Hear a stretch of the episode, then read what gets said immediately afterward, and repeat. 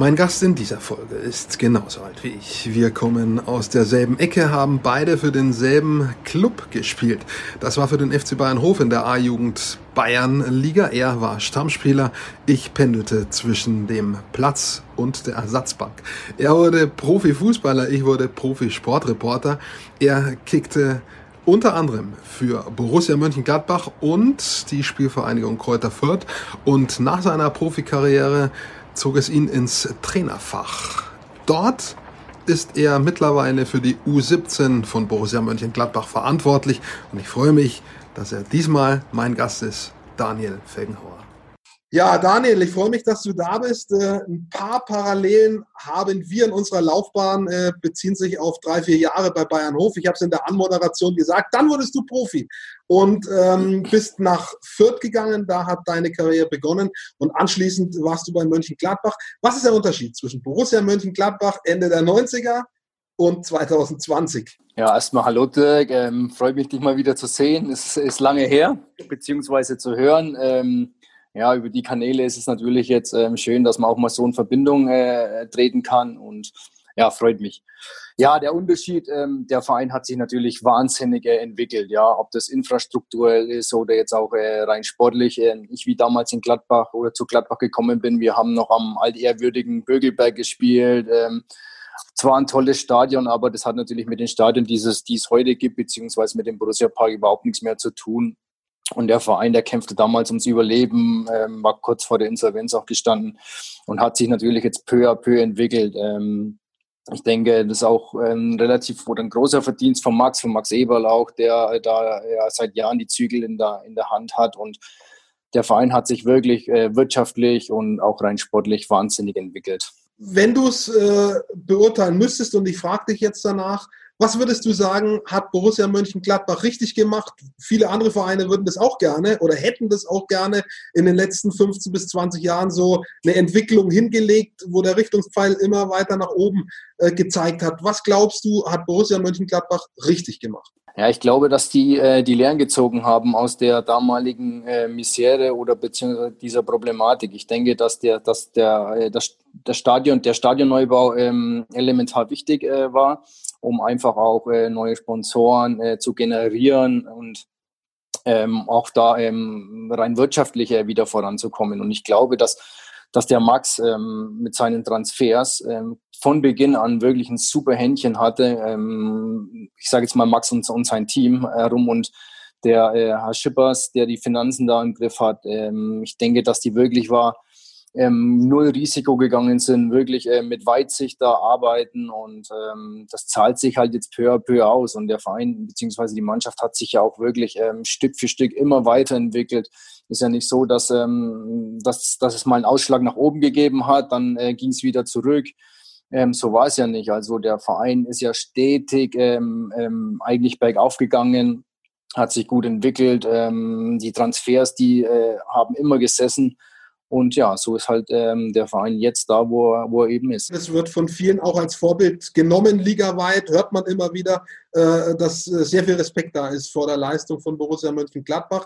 Ein beliebtes Modell ist ja immer, frühere Spieler einzubinden. Du bist ein Beispiel dafür, ähm, dass du im Jugendbereich eingebunden bist. Wer sind noch Kollegen von dir früher, die jetzt auch für den Verein arbeiten? Ja, das sind äh, schon noch einige da. Ähm, natürlich äh, an oberster Stelle der Max, ist klar. Ähm, dann haben wir im Scouting-Bereich, ähm, beziehungsweise rund um die, um die Profiabteilung, den Steffen Korell, mit dem ich noch zusammengespielt habe, sowohl äh, sowie auch dem, dem Markus Hausweiler, der da im Scouting, im Jugendbereich äh, dabei ist. Und ähm, bis letztes Jahr war ja Ari van Lent auch noch unser U23-Trainer.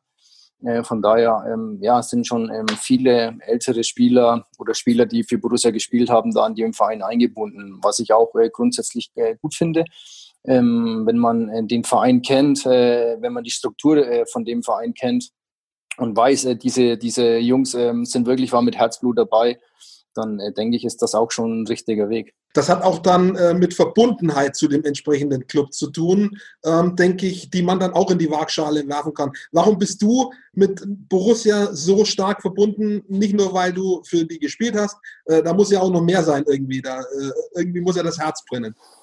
Ja, ich habe ja leider eigentlich nur zwei Jahre für Borussia gespielt. Ähm, war ähm, jetzt rein sportlich keine, keine einfache Zeit für mich, aber ähm, man, man merkt halt schon, was der Verein für eine Strahlkraft hatte. Äh, auch damals schon, ähm, was da für eine Fanbase dahinter steckt und, und ähm, wie schon gesagt, was der Verein eigentlich für die Leute auch bedeutet. Und in den, den zwei Jahren, die ich da war, habe ich das halt extremst gespürt, auch wenn ich jetzt nicht ähm, so wahnsinnig viele Spiele gemacht habe, aber man hat es, wie schon gesagt, ähm, extremst gespürt, was das für ein Verein ist und äh, den man natürlich immer wieder verfolgt äh, oder verfolgt hat. Und ähm, dann kommt natürlich noch zu, dass ich mit Max ähm, früher sehr viel zusammen war, die Familien ähm, immer zusammen waren, wir waren zusammen im Urlaub und da ist eigentlich immer eine Verbundenheit da gewesen, ähm, auch im Endeffekt äh, über den Max. Und so hat man das immer wieder verfolgt und ähm, bin froh, dass ich jetzt für den Club in, ja, in der Tätigkeit arbeiten darf. Äh, zweiter Club, für den du tätig warst, bei anderen Clubs auch, aber wo dein, deine längste Zeit war im Profibereich, war Kräuter Fürth. Wenn du zurückguckst auf deine Profikarriere, wie würdest du sie zusammenfassen? Wie bist du damit zufrieden? Was hast du dir mal vorgenommen? Was von dem hast du erreicht? Und wo sagst du, ah, da hätte ich gern noch einen Tacken mehr gehabt vielleicht? Ja, einen Tacken mehr hätte ich gerne ein paar Bundesligaspiele mehr. Ja. Ähm, ich war zwar, ich, erstens mal war ich froh oder bin ich froh, dass ich ähm, die Karriere eingeschlagen habe und, und äh, mir diesen Traum verwirklichen konnte. Ähm, ich habe relativ viele Profispiele ge gemacht, äh, allerdings nicht so viel in der ersten Liga und äh, da hätten es gerne ein paar mehr sein können.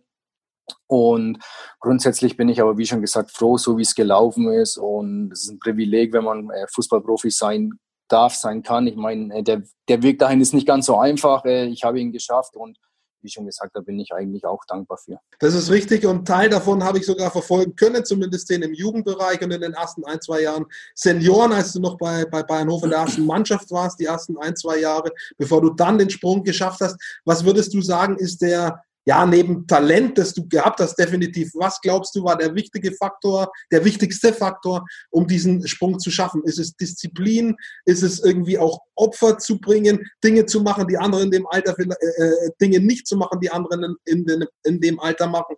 Was glaubst du, ist der wichtigste Faktor, um diesen Sprung zu schaffen? Ja, da hast du, glaube ich, schon äh, auch zwei angesprochen. Ich denke, man muss Opfer bringen, äh, man muss diszipliniert sein und halt wahnsinnig fleißig. Ähm, ich glaube, wenn du diese Attribute hast, dann kannst du schon relativ weit schaffen. Neben dem Talent, das, das du natürlich mitbringen musst. Ähm, fleißig sein, wie schon gesagt, und, und ähm, auf Dinge zu verzichten, das gehört halt dann irgendwo auch mit dazu. Aber ähm, brauchst auch ein, ein, Stück weit ein bisschen Glück vielleicht, ähm, dass du auch äh, zu, zum, zum richtigen Zeitpunkt auch den, vielleicht den richtigen Trainer hast, der dich dann auch mal reinschmeißt. Ähm, das hatte ich alles. Aber ich glaube, ähm, das Wichtigste für mich war einfach, dass ich immer Gas gegeben habe. Ähm, ich hatte mich nie in, in keinster Phase mich irgendwo hängen lassen. Ähm, ich wollte diesen Traum ein, äh, einfach verwirklichen und habe sie dann im Endeffekt auch hinbekommen. Ab wann hattest du eigentlich für dich selber auch dieses Ziel? Äh, ab welchem Moment äh, hast du dir gesagt, da möchte ich hin?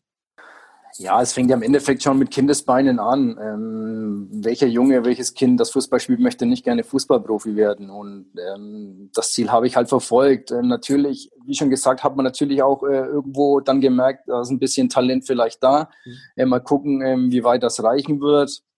Aber dieses Ziel habe ich eigentlich äh, ja, von Kindesbeinen auf schon, schon verfolgt. Gab es Menschen, die dich zu bestimmten Punkten auch in bestimmter Weise gefördert haben, der ein oder andere Trainer im Jugend- und im Seniorenbereich?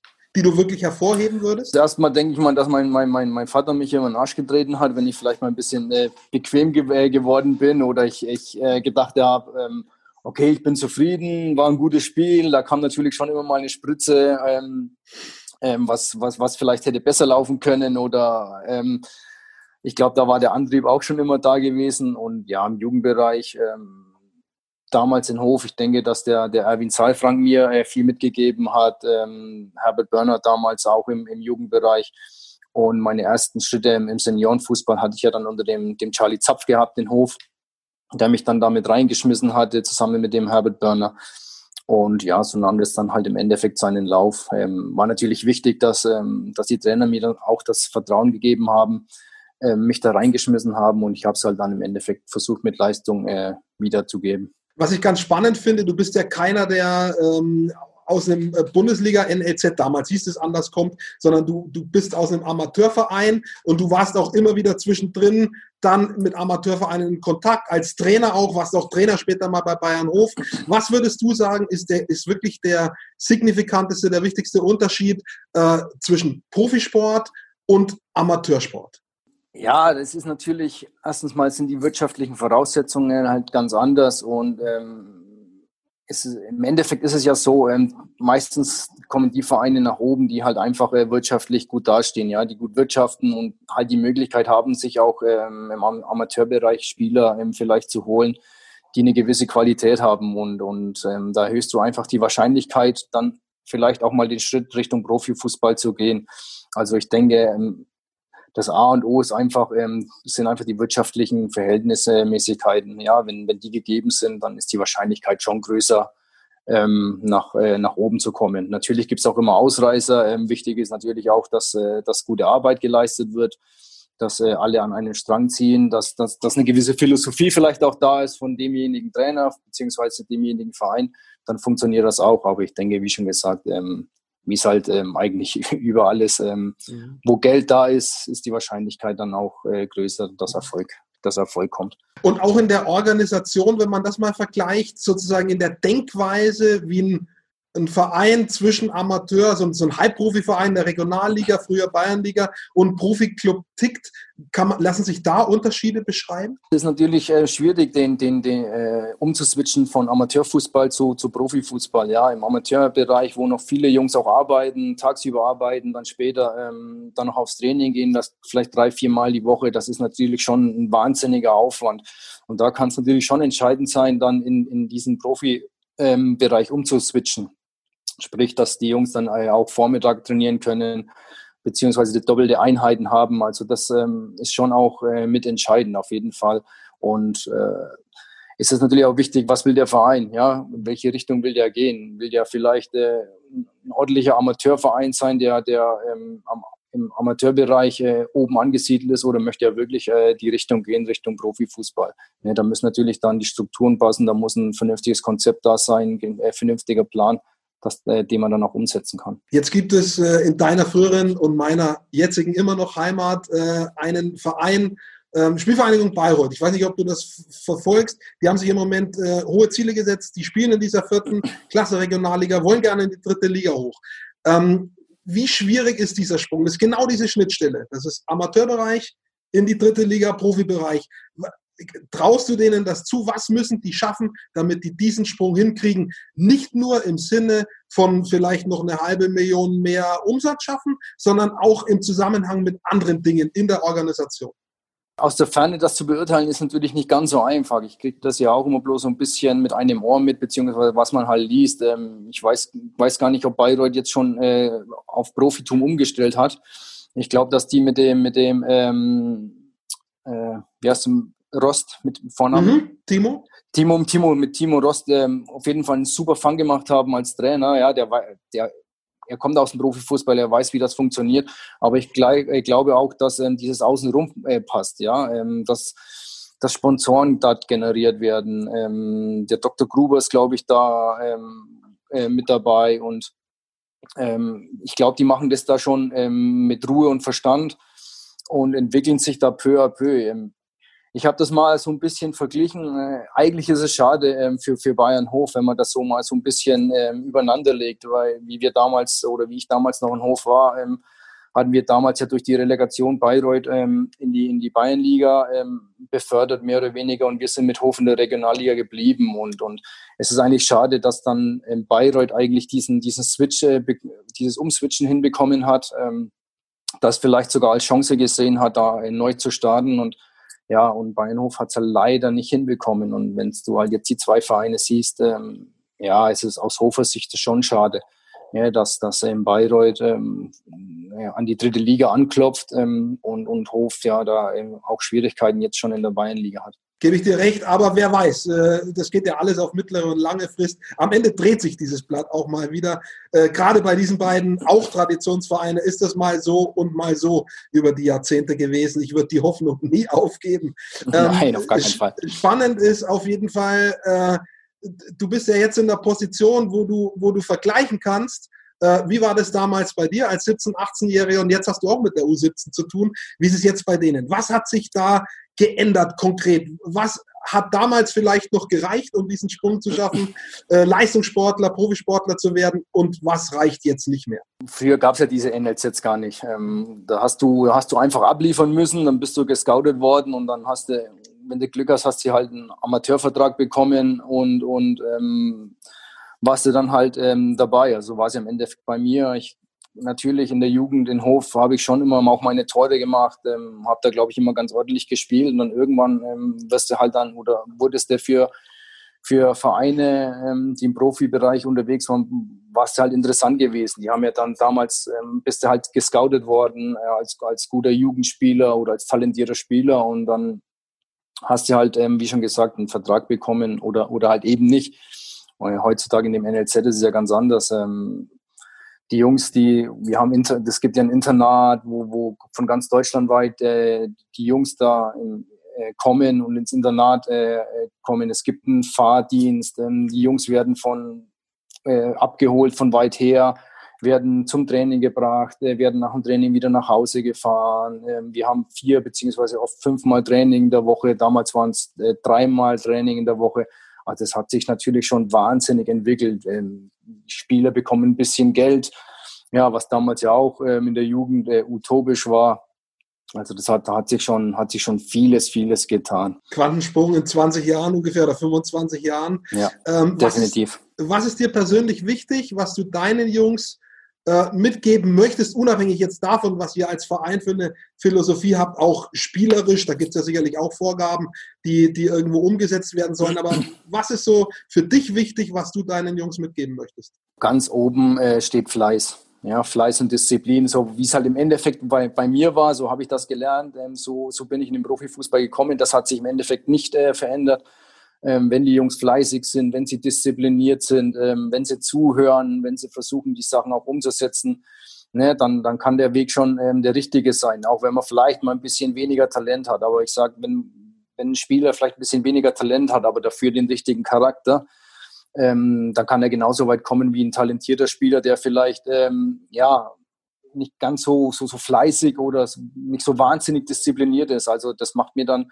keinen Unterschied. Wir haben ja auch Jungs drin, ähm, die wahnsinniges Talent haben, aber denen du im Endeffekt ab und zu mal einen Arsch treten musst. Ja, es ist einfach so. Und dann hast du aber andere Jungs, die, die vielleicht nicht so talentiert sind, aber denen musst du nichts sagen. Die machen und, und, und tun und versuchen halt auf diesem Wege da ihren, ihren Traum zu verwirklichen. Wo es dann hingeht, ähm, das steht in den Sternen. Ja, wir bilden ja im Endeffekt nicht nur für, für Borussia Mönchengladbach aus. Natürlich ist es unser Ansinnen, dass äh, am besten immer oben bei uns einer ankommt, aber viele Jungs siehst du halt dann irgendwann mal in der dritten Liga oder in der zweiten Liga wie, äh, wieder, was, was im Endeffekt für, für die Jugendtrainer auch schön ist. Äh, manchmal äh, weiß ich, ich arbeite auch für den Club, weiß ich auch, äh, geht es nicht nur darum, wie du äh, jetzt ist kurz das Bild weg, aber jetzt ist es wieder da. Ja. Ähm, wie du am Ende nach 90 Minuten, welches Ergebnis du nach Hause bringst, sondern es geht auch um, um andere Dinge eben, die gesehen werden sollen. Äh, vom Trainerteam nach einem Spiel. Was ist da bei euch wichtig, bei Borussia Mönchengladbach? Auf was achtet ihr neben dem Ergebnis? Wie sich die Jungs äh, präsentieren, ja, ob sie die, die, die Sachen, die wir vorgeben, ob, die, äh, ob sie die auch umsetzen, diesen Plan, den wir ihnen mitgeben, ja, wir, wir bereiten uns ja auch gezielt dann auf die Spiele vor. Und ähm, das wollen wir dann schon sehen. Jetzt im, im Konkreten vielleicht, ähm, wenn wir, wie wollen wir ein Spiel eröffnen, wie wollen wir gegen den Ball arbeiten, wie wollen wir mit dem Ball äh, spielen. Ähm, das sind alles Sachen, die die Jungs mitbekommen und ähm, das wollen wir im Endeffekt sehen. Wenn es dann im, im Spiel vielleicht der, der, der Gegner mal besser macht oder, oder dann ist es halt so. Aber auch das ähm, ist eine Geschichte, wo wir dann Wert drauf legen. Ja, wie reagiert die Mannschaft ähm, mal auf gewisse Situationen? Ja, wenn der Gegner vielleicht anders spielt als gedacht, das kommt ja auch alles vor. Also das, das wollen wir schon, das wollen wir schon sehen. Geht nicht nur um äh, den Tabellenplatz und das Ergebnis. Gibt es ja auch immer wieder so Diskussionen, dass man diesen Faktor ein bisschen rausnimmt, dass man ein, ein Ligensystem auch schafft unter den NLZs im Profibereich, wo dieser, ja, wo man sagt, das Ergebnis ist untergeordnet, damit man eben andere Sachen einstudieren kann. Das ist schon auf der einen Seite richtig. Ähm, natürlich ist im Endeffekt geht es um Ausbildung. Ja, aber zur Ausbildung gehört halt auch Ergebnisse, gehören halt auch Ergebnisse dazu. Ja, da müssen die Jungs halt sich auch dran gewöhnen. Im Endeffekt ist es ein Ergebnissport. Der DFB will ja jetzt, glaube ich, auch dann äh, die kompletten Ligen in der, in, im Jugendbereich umstrukturieren, wo es, äh, so eine Art Turniere wohl auch gibt. Ähm, ob das dann im Endeffekt äh, der richtige Weg ist, das, das weiß ich nicht, weil wie schon gesagt, ähm, für mich ist es wichtig, dass die Jungs konkret äh, auf, ein, auf ein Spiel vorbereitet werden und, und sie müssen einfach auch mit den Ergebnissen beziehungsweise mit dem Ergebnisdruck umgehen können, weil das müssen sie im Endeffekt später auch und äh, dafür, dafür bilden wir halt im Endeffekt äh, aus. Wie bist du persönlich immer mit diesem Ergebnisdruck, auch mit diesem von Woche zu Woche, ja, dass am Ende entscheidet der Samstag oder der Sonntag, wie deine nächste Woche verläuft, ob sie besser gelaunt oder schlechter gelaunt verläuft, ist ja doch recht kurzfristig und wie hast du schön, Fußball ist Ergebnissport. Wie bist du persönlich damit umgegangen? Äh, es gibt ja intern die eine Seite, wie ein Trainer, Mitspieler reagieren, aber auch wie das Umfeld reagiert, wie die Presse reagiert. Wie war das für dich in dieser Zeit als Trainer und als Spieler? Man lernt schon damit umzugehen, wenn es vielleicht auch mal negativ läuft. Ähm man muss auch ein bisschen was ab, ab, äh, abkönnen, das ist ja auch klar. Ne? Also es, ist, gibt ja nicht nur Friede für Eierkuchen, es gibt halt auch mal Gegenwind und äh, den muss man einfach abkönnen. Ja, bei mir war das so, ich habe eigentlich immer äh, Kraft daraus gezogen, wenn es mal Gegenwind gab. Ähm, ähm, natürlich beschäftigt das einen, das ist klar. Ja, wenn, wenn vielleicht mal was Negatives geschrieben oder, oder gesprochen wird. Ne, ähm, das lässt einen nicht so kalt, aber ähm, ich war halt immer so, dass ich dann versucht habe, auf dem Platz da die Antwort zu geben. Äh, in meiner Arbeit gibt es zumindest für mich schon den Ansatz, ist irgendwie Beiträge, Interviews so zu machen, dass sie irgendwie jedem gefallen. Gibt es das im Fußball auch, dass man sagt, ich möchte so spielen, dass irgendwie alle Zuschauer zufrieden sind? Oder zählt für dich nur als Spieler, dass der Trainer zufrieden ist, respektive jetzt als Trainer, dass du mit deinem Ergebnis zufrieden bist? Ja, am besten ist es, wenn die Jungs gut Fußball spielen und das Ergebnis passt. Das ist ja klar. Ne? Ähm, aber wichtig ist einfach, dass man, dass man einen Plan hat, ja, den die Mannschaft umsetzt, dass, wir, dass man Struktur hat in, in dem Spiel und dass es einfach kein äh, Hurra-Fußball ist. Ähm, ne? Und ich denke, dass man damit auch am weitesten kommt, wenn man einfach äh, weiß, wie schon gesagt, wie arbeitet man gegen den Ball, wie spielt man mit dem Ball. Und wenn man da einen klaren Plan hat, dann, dann kommen die Ergebnisse äh, automatisch. Natürlich muss der ähm, physische Bereich dann auch irgendwo stimmen, ist klar, ne? das, das äh, geht alles einher. Und wie schon, wenn es dann natürlich noch gut aussieht, umso besser. Du hast schon ein bisschen was probiert. Du warst quasi als junger Trainer äh, bei Bayernhof, da hast du dieses Relegationsspiel angesprochen gegen Bayreuth. Da warst du, äh, war deine erste Erfahrung als Trainer. Dann warst du Co-Trainer bei Duisburg äh, bei Gino Lettieri. Dann hast du jetzt Jugendbereich trainiert. Was ist so, was hast du da für dich rauskristallisiert? Was, was ist für dich der vielleicht äh, interessanteste Bereich? Die Jugendarbeit, doch irgendwie mit einer, mit einer mit einem Seniorenteam verantwortlich zu arbeiten. Was war für dich irgendwie das Spannendste? Das ist schwierig zu sagen. Ähm, in Hof ähm, war es halt, war, war, in Hof war es keine einfache Situation, weil, ähm, wie ich damals Trainer geworden bin, beziehungsweise Trainer war, wir sind aus der Relegation und, und äh, hatten keine konnten uns nicht vernünftig vorbereiten, sprich auch, ähm, ähm, was holst du für Spieler dazu? Von daher war es nicht ganz so einfach. Ähm, aber es hat eigentlich aus meiner Sicht, ähm, war, das, äh, war, die, war die Situation damals okay gewesen.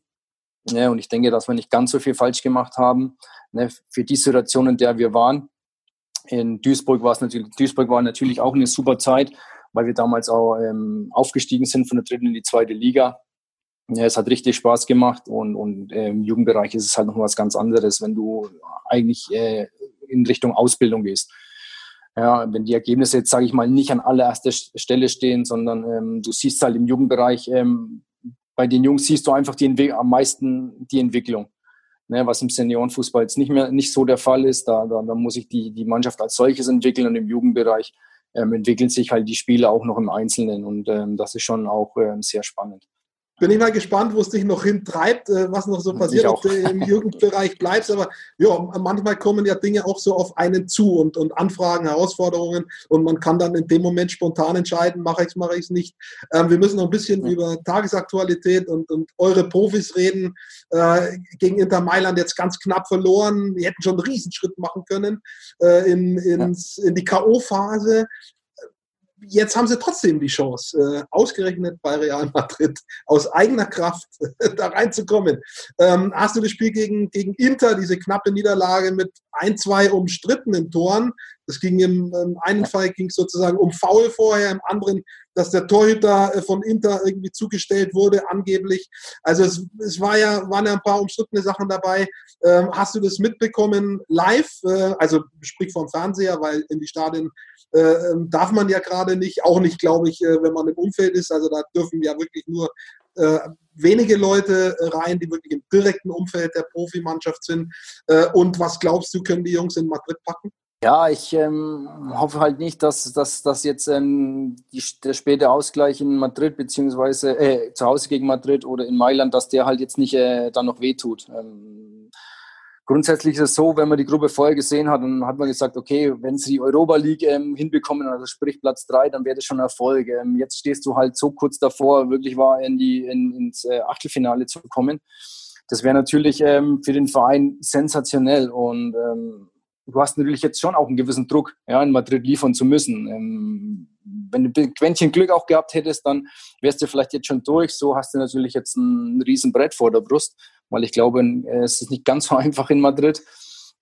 Und ja, das Spiel gestern, ich habe die Zusammenfassung gesehen, ähm, ist natürlich nicht ganz so einfach, vielleicht auch mal Lukaku zu stoppen. Ähm, aber ich denke, ähm, grundsätzlich ähm, so in dieser Gruppe mitzuschwimmen und jetzt am letzten Spiel dann noch die Möglichkeit zu haben, dann wirklich war in die K.O.-Phase zu kommen, ähm, spricht auch schon wieder für eine äh, Entwicklung in, in der Mannschaft, in dem Verein. Christoph Kramer hat gesagt, äh, wir wollten, unser Plan war es, bis zum Schluss in der eigenen Hand zu haben, in die K.O.-Phase zu kommen. Und das ist der Fall. Insofern bis jetzt zumindest Mission accomplished. Und Madrid ist jetzt auch nicht mehr das, was es vor zwei oder drei Jahren mal war. Also ich denke, ich kann es neutral sagen als Außenstehender. Ich glaube, ihr habt eine ganz gute Chance, aber klar, so 50-50-Spiel äh, kommende Woche im dann leider leeren Bernabeu, aber das macht die Sache ja vielleicht ja. etwas leichter. Ich denke mal, es ist ja im Endeffekt wie, wie ein kleines Finale auch für, für Madrid und ähm, man weiß aus der Vergangenheit, wie eklig es ist, dann äh, gegen diese Mannschaft äh, zu spielen. Aber ähm, ich glaube, dass, dass unsere Jungs da wirklich mit breiter Brust ähm, hinfahren können und, und äh, wie du sagst, ähm, der Christoph hat gesagt, wenn es am letzten Spiel dann noch die Möglichkeit äh, besteht, da wirklich aber weiterzukommen, dann haben sie bis jetzt ja vieles richtig gemacht und vielleicht kriegen sie das jetzt auch noch hin. Wäre also, eine super Geschichte. Ich drücke die Daumen, äh, dass, dass ihr das schafft, also dass Borussia mit dem Gladbach das schafft. Ich habe noch eine Frage. Ähm, kein Talk ohne Corona in diesem Jahr. Ähm, ihr, ihr, seid in Mönchengladbach so nah an diesem allerersten Hotspot, an Heinsberg dran. Das ist, glaube ich, der Nachbarkreis oder Nachbarort. Ähm, hast du, wie gehst du mit dieser Pandemie um? Jetzt weniger sicherlich sportlich, ihr habt eure Regeln da, an die ihr euch halten müsst. Sicherlich auch teilweise kein Trainings-, kein Spielbetrieb. Ähm, aber ja. wie, ist es, wie gehst du persönlich damit um? Hast du vor dieser, vor dieser äh, Erkrankung Angst, Respekt? Wie ist es für dich? Respekt hat man schon. Ich meine, Angst habe ich jetzt keine vor. Ähm natürlich schütze ich mich oder wir schützen uns natürlich so gut, wie es auch geht. Ähm, und man muss halt einfach das Beste daraus machen. Ähm, natürlich, es begleitet einen jetzt schon ähm, ja, fast, fast das ganze Jahr und ähm, es gibt eigentlich nichts, nichts anderes äh, in, in dieser Zeit wie, wie diese Corona-Pandemie. Ähm, ich hoffe natürlich, dass jetzt da mit den, mit den Impfstoffen, die jetzt kommen, dass das dann langsam ähm, sich abschwächt aber wie schon gesagt, ähm, es ist nicht einfach, man kann äh, wenig rausgehen, man muss es aber akzeptieren, man muss sich schützen. Im Endeffekt muss man auch äh, seine Mitmenschen schützen. Äh, das tue ich und ähm, was anderes bleibt ja im Endeffekt auch gar nicht über. Man muss es einfach akzeptieren, so wie es ist und wir müssen das, das Beste daraus machen. Der Impfstoff macht schon ein gewisses Licht am Ende dieses bisher ja. zumindest schon sehr langen Tunnels. Und äh, ja, also ich sehe dieses Licht auch und äh, ich hoffe, es kommt auch so. Und in dem Sinne würde ich sagen, bleib gesund auf jeden Fall. Ähm, und ich danke dir für deine Zeit, für das Interview. War total spannend. Ähm, ich würde mich freuen, wenn wir einfach in Kontakt bleiben und das irgendwann mal wieder, vielleicht nach 20 Jahren mal wieder nachholen. Ja, oder wie hast du gesagt, in Frankfurt? Ja, du sitzt gerade in München-Gladbach, ich in Bayreuth. Ja. Dann können wir uns in, in Frankfurt treffen, bringe ich halt eine Kamera mit. Ähm, ich sage schönen genau. Dank. Ähm, Grüße an alle da oben, die mich nicht kennen. Und viel Erfolg äh, noch. Was, was steht noch an bei euch bis Weihnachten? Äh, jetzt, was ist für deine Mannschaft noch dabei? Ja, wir, wir sind ja aus dem, aus dem Spielbetrieb raus. Wir, wir können nur, beziehungsweise glücklicherweise können wir wenigstens trainieren und ähm, wir ziehen jetzt noch bis 18. Dezember durch, haben im Endeffekt ähm, jede, jeden Tag Training, Wochenende sind dann frei. Ja, so können wir die Jungs ein bisschen Bewegung halten. Und es ist auch schon wichtig für uns, äh, da auch äh, jetzt nicht in der Zeit äh, zu Hause zu sitzen.